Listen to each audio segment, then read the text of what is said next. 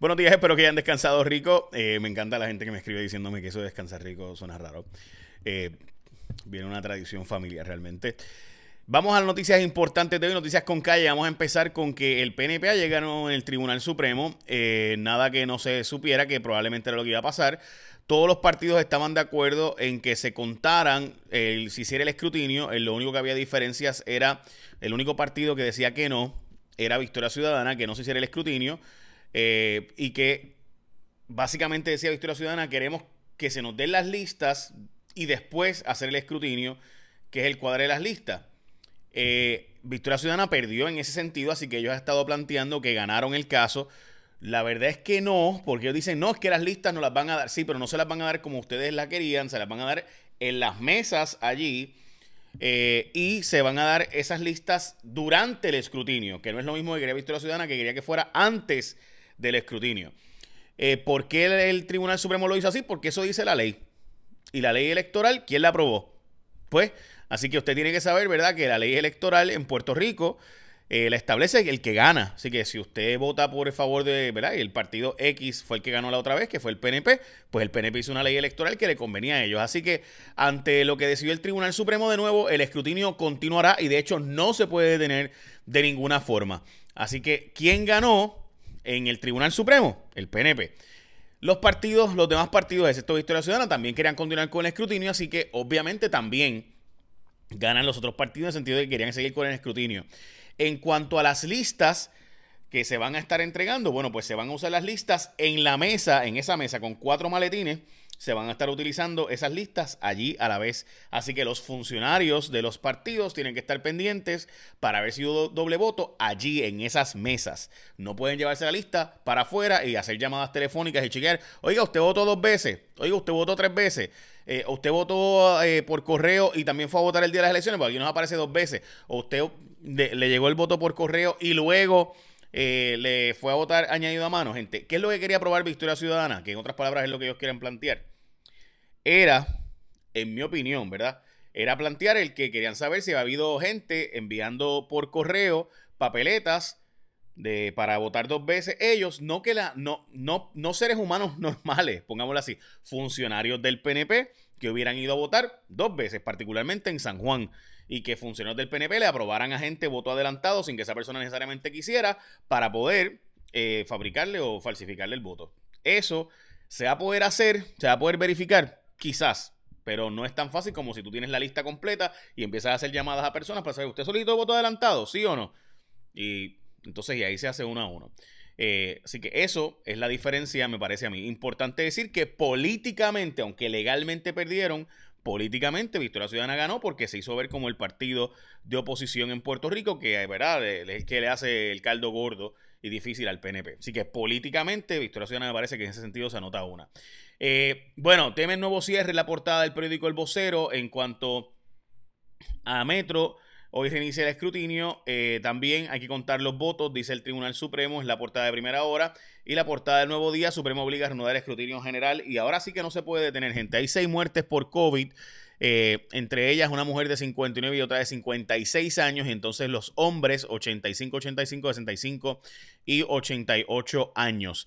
En cuanto a las hospitalizaciones, volvemos a romper récord. 626 hospitalizaciones en este momento. Eh, hay unos 400 casos nuevos para el día de hoy de casos de COVID eh, y 626 hospitalizados. Entre ellos, 110 están en intensivo y de esos 105 están en ventilador.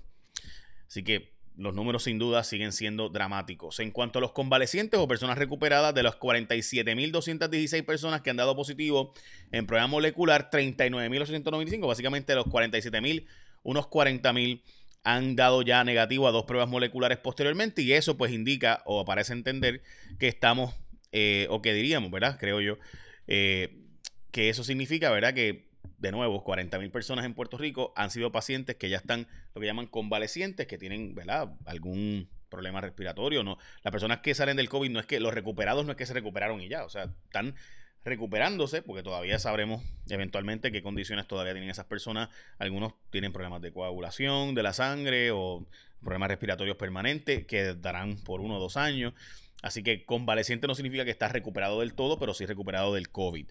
Dicho eso, vamos a eh, hablarte de mi aplicación, gente. Mi aplicación es un app que tú puedes buscar, se llama J Fonseca en el App Store y el Play Store, en todas las aplicaciones, de, en todos los lugares donde tú tienes aplicaciones. Baja mi aplicación, en verdad tenemos noticias que muchas veces tenemos primero que los demás eh, y bastante cool. So, yo creo que está bien, y también tu sugerencia y por si acaso vas a poder pronto comunicarte por ahí conmigo de forma encriptada, así que pronto podrás comunicarte conmigo y darme la información y datos que tengas confidenciales que creas que debemos investigar. Dicho eso, recuerda que estamos en Semana de Acción de Gracias y por eso la gente de Martins Barbecue tiene combos de Acción de Gracias donde hasta para 50 personas, no que tú vayas a hacer una tía de 50 personas, pero puedes regalarle a 50 personas comida, ¿verdad? Así que dale para Martins Barbecue en Acción de Gracias. Entre ellos, el plato para ti solito, que está a 6.50 con pavo asado, bueno, todo lo que viste ahí. Y además de eso, para 10 personas también, si quieres regalarle a 10 personas, una actividad de tu casa, en tu hogar de 10 personas, obviamente con tu núcleo familiar, que sea de 10 personas, que es un familión, ¿verdad?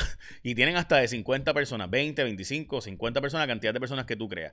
Así que ya lo sabes, aprovecha desde 6.50 para ti solito, como, ¿verdad? Distanciamiento social y físico, como Dios manda en, manda, perdón, en Martins Barbecue. Así que haz tu petición, recuerda que puedes hacerla desde ahora para acción de gracias, así que aprovecha en tu Martins Barbecue. Dicho eso, Donald Trump anunció que va a hacer la transición finalmente, autorizando a su gobierno a empezar la transición con el gobierno de Joe Biden.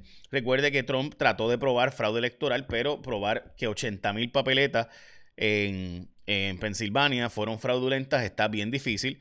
Y 80 mil papeletas, o sea, no tiene que probar 80 mil, tendría que descontar esa ventaja de 80 mil. O sea, tiene que probar que, qué sé yo, que 500 mil son fraudulentas, eh, 600 mil y de esas, pues que de casualidad lo dé la ventaja a él que es lo que está complicado. Miguel Romero también va para el Tribunal Supremo a pedir que se le haga la, transición entre Carmen Yulín y él, y el caso fue certificado por el Tribunal Supremo de Puerto Rico, y así pues pretende Miguel Romero hacerse de la alcaldía de San Juan, eh, de forma tal de que se haga la transición, comience la transición, lo mismo que pasa con Manuel Natal, que está por 2.000 votos abajo con el voto adelantado, pues de nuevo, conseguir, tendría que conseguir unos, qué sé yo, 10, 12 mil votos eh, para entonces descontar la ventaja de Miguel Romero en la ciudad capital de San Juan. Eso es bien difícil, nunca ha pasado.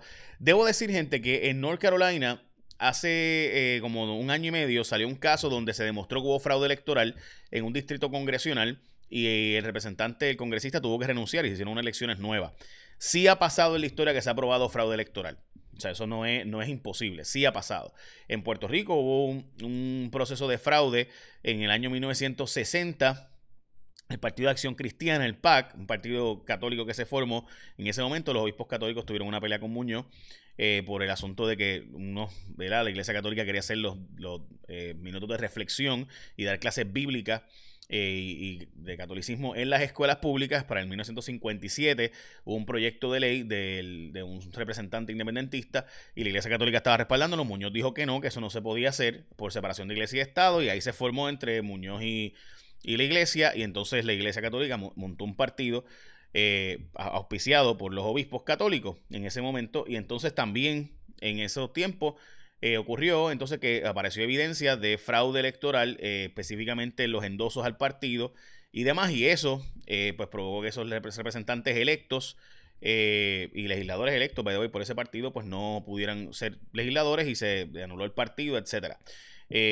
Así que eso está en la historia de Puerto Rico. No será la primera vez que se demuestra algún tipo de fraude en la historia de Puerto Rico. 1.400 millones de dólares tienen más en activo las cooperativas desde el comienzo de la pandemia. Hay unas ocho empresas interesadas en las firmas eh, de las plantas de la Autoridad de Energía Eléctrica. Recuerden que Luma es la transmisión y distribución, pero la generación, hay ocho empresas interesadas. Recuerden que todo esto, gente, no es que están interesadas realmente en la Autoridad de Energía Eléctrica, están interesadas en los fondos federales que están por ahí eh, dando vuelta. Sobre la mesa, el cierre de cárceles. Es muy posible que se cierren cárceles. La Junta de Control Fiscal está empujando el cierre de cárceles adicionales eh, y con eso recortándole los fondos a corrección, que antes tenía unos 300 y pico millones, digo, 500 millones y pico, 600 millones de dólares. Está muy por debajo de eso. Por ejemplo, la Cámara de Representantes antes tenía 54 millones en presupuesto, ahora tiene 29 millones en presupuesto. Así que, pues, esos recortes están ocurriendo eh, con la Junta de Control Fiscal. Muere la novena enfermera en Puerto Rico. En este caso Oye, por si acaso, en cuanto a corrección, eh, déjeme decirle que es muy común que países cuando van envejeciendo cierren cárceles porque la gente tiende a delinquir mientras más joven es. Eh, los delitos de violencia tienden a ser particularmente que requieren cárcel, particularmente de gente joven. y según va envejeciendo la población, baja el nivel de violencia. Y eso eh, ha pasado en el mundo entero, no es un fenómeno de Puerto Rico nada más. Así que es bastante común que lugares como nosotros, que estamos una población que en los años 90, eh, la, eh, ¿cómo llaman esto? No la expectativa de vida, es otra, la otra estadística. Este, la mediana de edad era 29 años y hoy día va para 50 años, o sea, en 20 y pico de años hemos aumentado nuestra mediana de edad en básicamente el doble. Pues ahora, ahora 50 años nuestra mediana de edad eh, pues eso significa una población que ha envejecido sustancialmente y es normal que haya menos presos. Eso es lo, que ocurre casi en todos los lugares del mundo, donde según va envejeciendo la población, delinquen menos, cometen menos delitos. Eh, así que es relativamente normal que se cierren cárceles en lugares como ese, donde ocurre ese envejecimiento de la población. Eh, obviamente la emigración de un montón de nuestros jóvenes y además de eso, la, de nuevo, la, eh, menor, menos nacimientos, mayor inmigración, menos nacimientos y envejecimiento de la población existente, pues provocan este tipo de conducta, ¿verdad? Y cierres de cárceles en, muchos lugares del mundo. Muere la novena enfermera de COVID-19, como saben, ya van nueve y tenemos actualmente hasta 700 enfermeras han estado en algún momento fuera de trabajo por asuntos del COVID. Eh, miles de casos desestimados en el Departamento de Justicia. Esto fue una estadística, esto yo hablé muchísimo de esto eh, mi programa J su rayo X, donde se desestimaban montones y montones de casos en el Departamento de Justicia. Eh, porque pues en la pandemia montones de jueces estaban desestimando casos por ahí para abajo, eh, ante que no aparecían los funcionarios para ir a testificar, no aparecían los acusados, etcétera. Así que montones de casos fueron desestimados de forma increíble.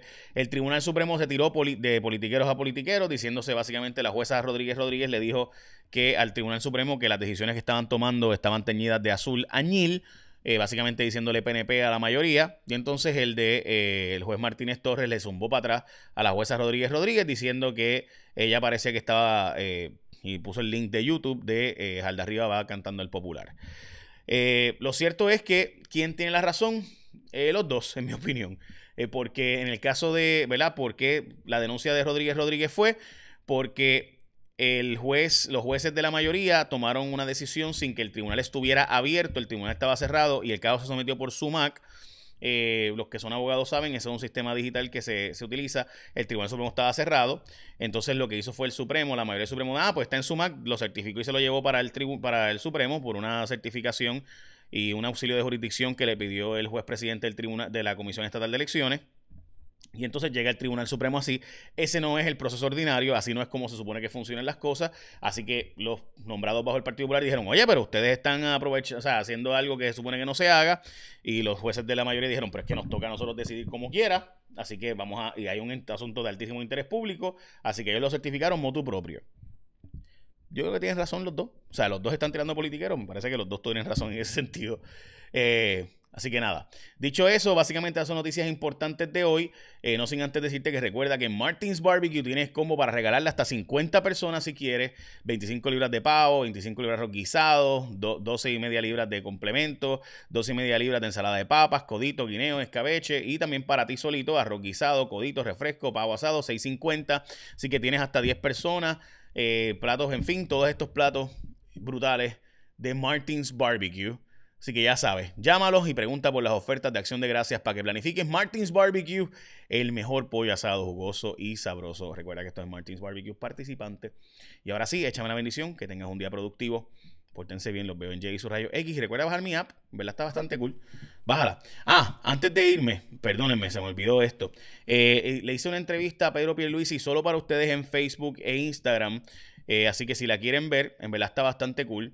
Eh, la entrevista le hicimos unas muchas preguntas de policy, particularmente sobre el tema de COFINA, sobre el tema de la deuda, de las pensiones, del futuro de los municipios, que sabemos que de aquí a marzo muchos de ellos no tendrán dinero para poder pagar las pensiones, los municipios, y la parte que le responde el Departamento de Salud. Vamos a, eh, básicamente esta es la promo que hicimos. Eh, ahí está, mala mía.